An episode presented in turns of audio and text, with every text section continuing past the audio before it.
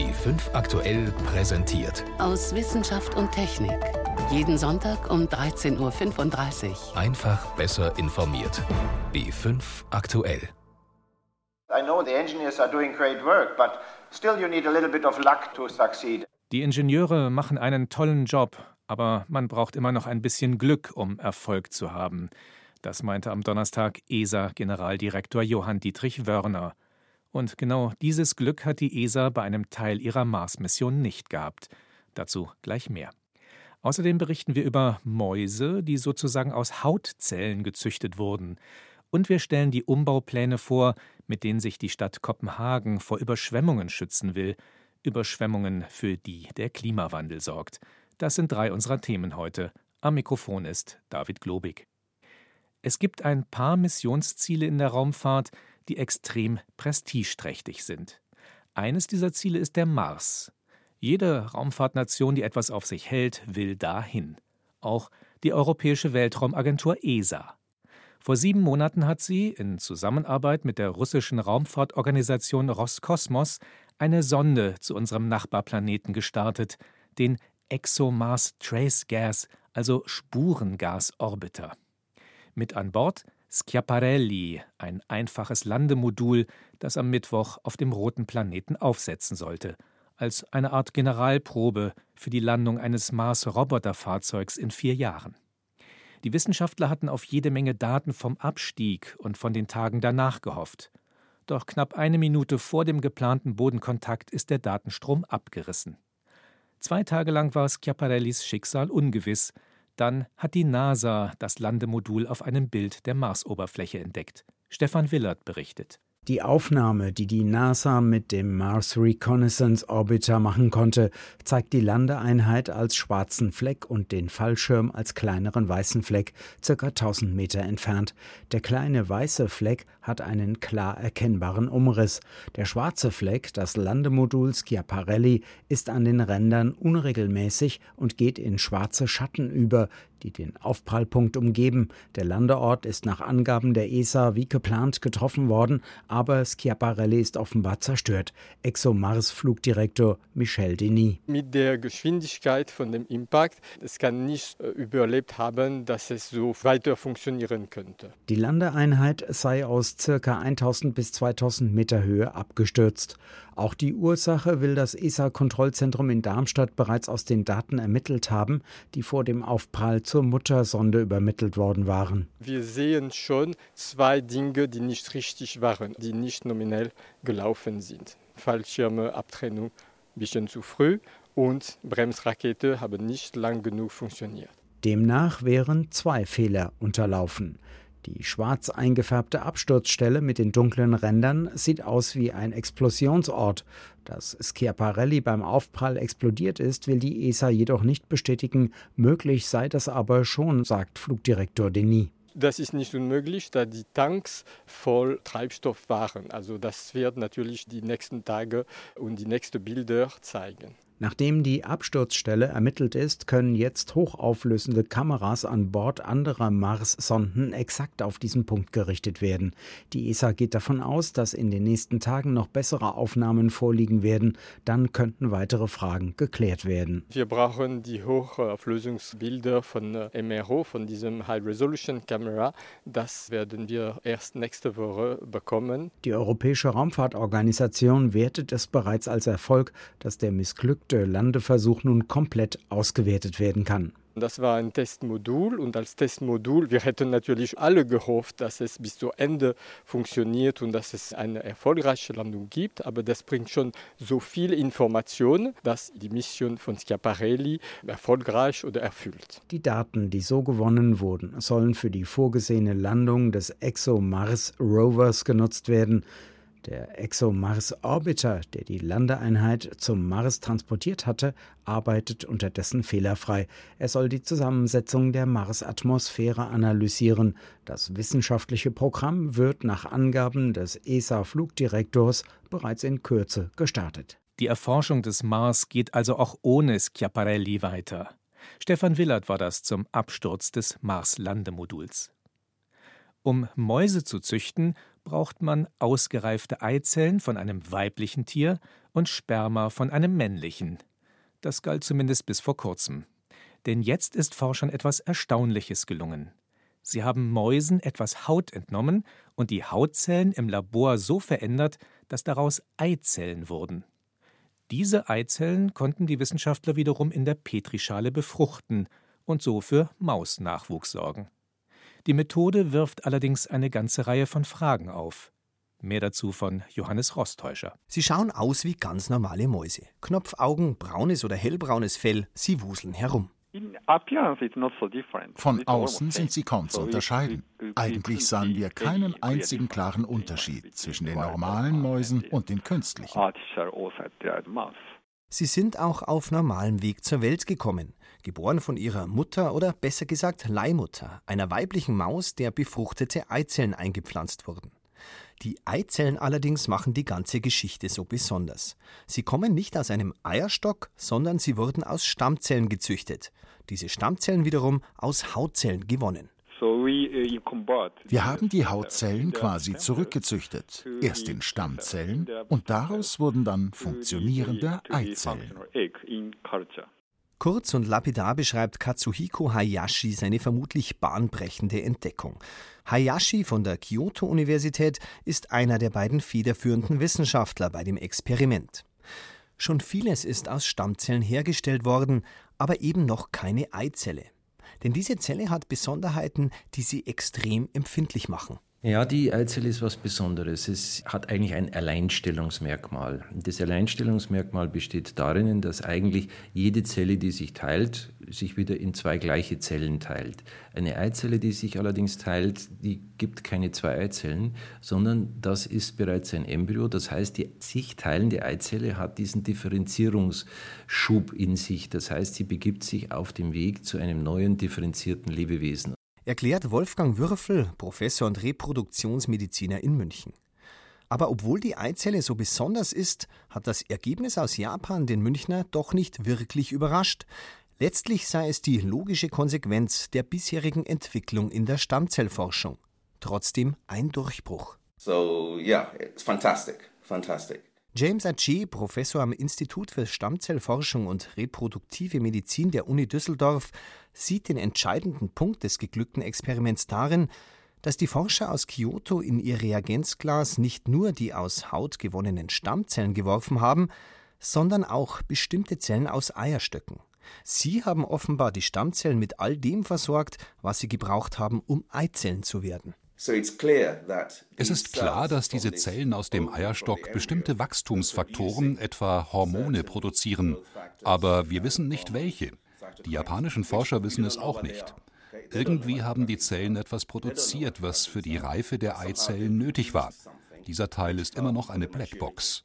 Alles, was wir wissen, ist, wenn wir diese Zellen dazugeben zu den unreifen Eiern, dann bekommen wir sie die Reife reife Eizellen, aus denen Mäuse werden.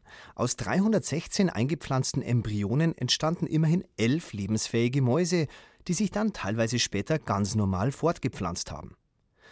Quasi von selbst drängt sich die Frage auf, wie weit ist es von der Maus zum Menschen? Lassen sich irgendwann Menschen züchten aus Hautzellen?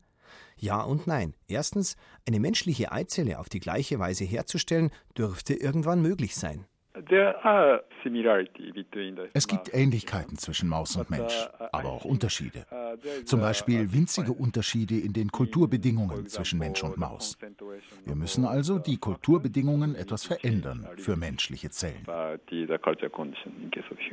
Sagt Katsuhiko Hayashi. Was nicht ganz trivial ist, weil man für die Kulturen Zellen aus menschlichen Embryonen braucht. Aber es erscheint auch nicht unüberwindbar. Aber sollte es gelingen, wie ginge es mit der Eizelle dann weiter? Würde man sie einpflanzen und austragen, niemand wüsste, was neun Monate später herauskommt. Eizellen sind extrem empfindlich, selbst natürliche, ein paar Tage außerhalb des Körpers und die Genetik kann sich schon verändern. Und zwar ohne dass man weiß wie, sagt der Reproduktionsmediziner Wolfgang Würfel. Sie können zwar die ganzen Gene durchsequenzieren, aber Sie wissen ja nicht, äh, wie die an- und abgeschaltet sind. Und dann haben Sie bei der Eizelle sogar noch das Zytosol, also den Zellleib, von dem wir auch wissen, dass er offensichtlich erheblichen Einfluss äh, auch auf die Genetik einer Eizelle nimmt. Und das müssten Sie jetzt eigentlich in allen Punkten durchprüfen und sagen, ja, es ist genau so wie bei der Eizelle aus dem Eierstock. Das sage ich Ihnen ganz ehrlich, da sehe ich derzeit nicht mal die Methoden im Ansatz, dass man wirklich zuverlässig so etwas sagen könnte. Ähnliche Einwände bringen viele Forscher und auch Medizinethiker. Man kann eigentlich erst halbwegs wissen, ob ein gesundes Kind entsteht, wenn man es ausgetragen hat. Wolfgang Würfel sieht jede Forschung mit menschlichen Zellen deshalb als No-Go, wie er sagt. Jochen Taupitz, Professor für Medizinrecht in Heidelberg und Mannheim, sieht die Probleme ähnlich wie Würfel, fordert aber vor allem eine Änderung der Gesetze. Also das deutsche Embryonenschutzgesetz verbietet ein solches Verfahren nicht, wenn man es also mit menschlichen Zellen macht. Wir haben von Seiten des Deutschen Ethikrates vor einigen Jahren uns diesem Problem schon in einer Kurzstellungnahme gewidmet und haben hier dringenden Regelungsbedarf angemahnt. Aber es ist, wie gesagt, nach dem deutschen Embryonenschutzgesetz nicht verboten. Und natürlich hat auch ein deutsches Gesetz, selbst wenn es geändert wird, keinen Einfluss darauf, was in anderen Ländern gemacht wird. Mausnachwuchs aus Hautzellen. Johannes Rostäuscher berichtete. Sie hören B5 am Sonntag aus Wissenschaft und Technik mit David Globig. Vor knapp einem Jahr wurde der Klimavertrag von Paris beschlossen. Inzwischen haben ihn genügend Länder ratifiziert, sodass er Anfang November tatsächlich in Kraft treten kann. Was jetzt folgen muss, sind konkrete Maßnahmen gegen die Erderwärmung. Auf einer Konferenz im ostafrikanischen Ruanda haben sich gerade fast 200 Staaten, also beinahe alle Länder der Welt, auf einen konkreten Schritt geeinigt nämlich auf ein Verbot von Fluorkohlenwasserstoffen, kurz FKW. Viele bezeichnen dieses Verbot als Meilenstein und als Durchbruch für den Klimaschutz.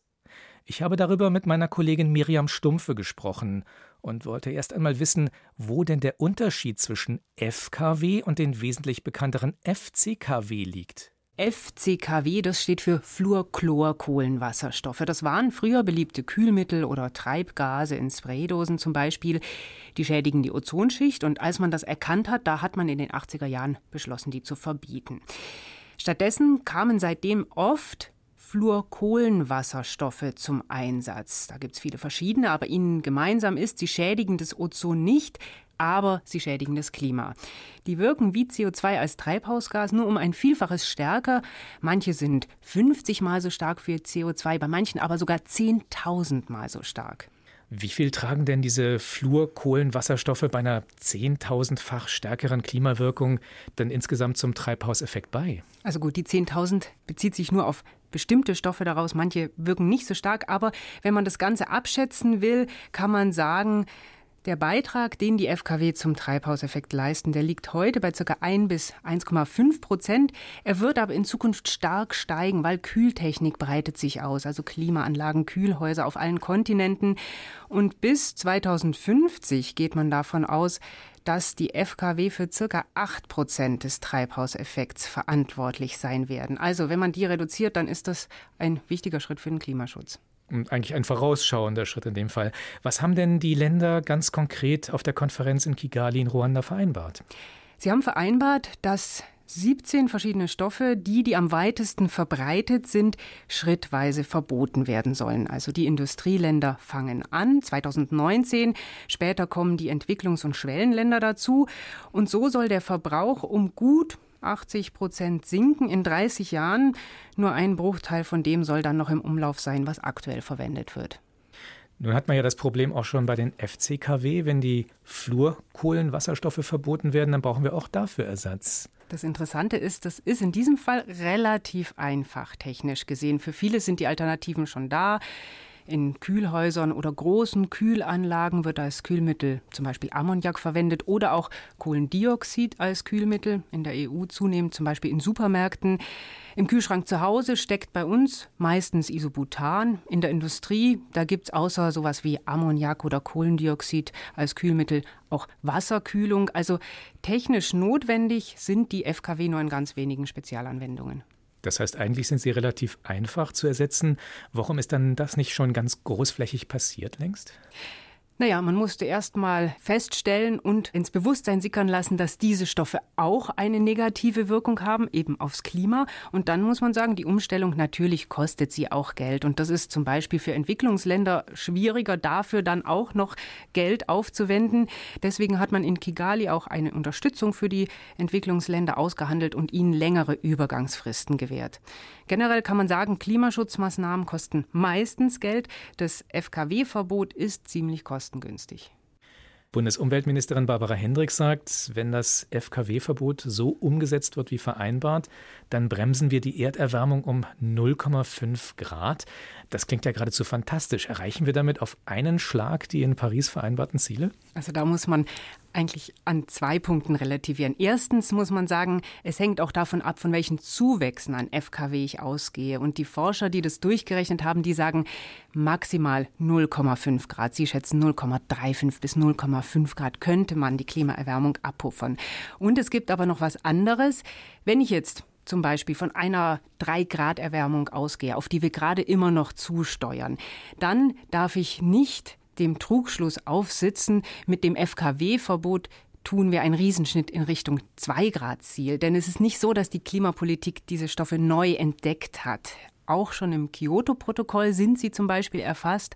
Das heißt, für jede Tonne FKW, die ich produziere, darf ich entsprechend weniger CO2 emittieren. Und das ist auch im Pariser Klimaabkommen so, das letztes Jahr beschlossen wurde. Im Rückschluss heißt das dann nun, wenn man jetzt bei den FKW schnell vorankommt, dann werden die Länder nicht automatisch in ihren Klimaverpflichtungen ehrgeiziger. Eher gestatten sie sich dann wahrscheinlich ein paar Kohlekraftwerke mehr. Das klingt jetzt nicht so ganz optimistisch. Wie sieht denn Ihr Fazit letztlich aus? Worauf kommt es an, damit das FKW-Verbot wirklich was bringt? Erstmal muss man sagen, es ist super, dass zu dieser Stoffgruppe es jetzt eine sehr konkrete Vereinbarung gibt. Die hat klare Zeitmarken, wer wann auf wie viel verzichtet. Aber es ist kein überraschender Zusatzsegen fürs Klima. Damit man beim Klimaschutz vorankommt, ist die Gesamtbilanz entscheidend. Und da zählt am Ende, welche Zusagen die Länder beim Pariser Klimaabkommen machen. Nur ein Schritt im Kampf gegen die Erderwärmung. Miriam Stumpfe war das zum Verbot von Fluorkohlenwasserstoffen. Doch selbst wenn wir in den kommenden Jahren noch andere Klimakiller verbannen, wird sich die Erde erst einmal weiter erwärmen. Die Folgen bekommen wir auch in Europa zu spüren.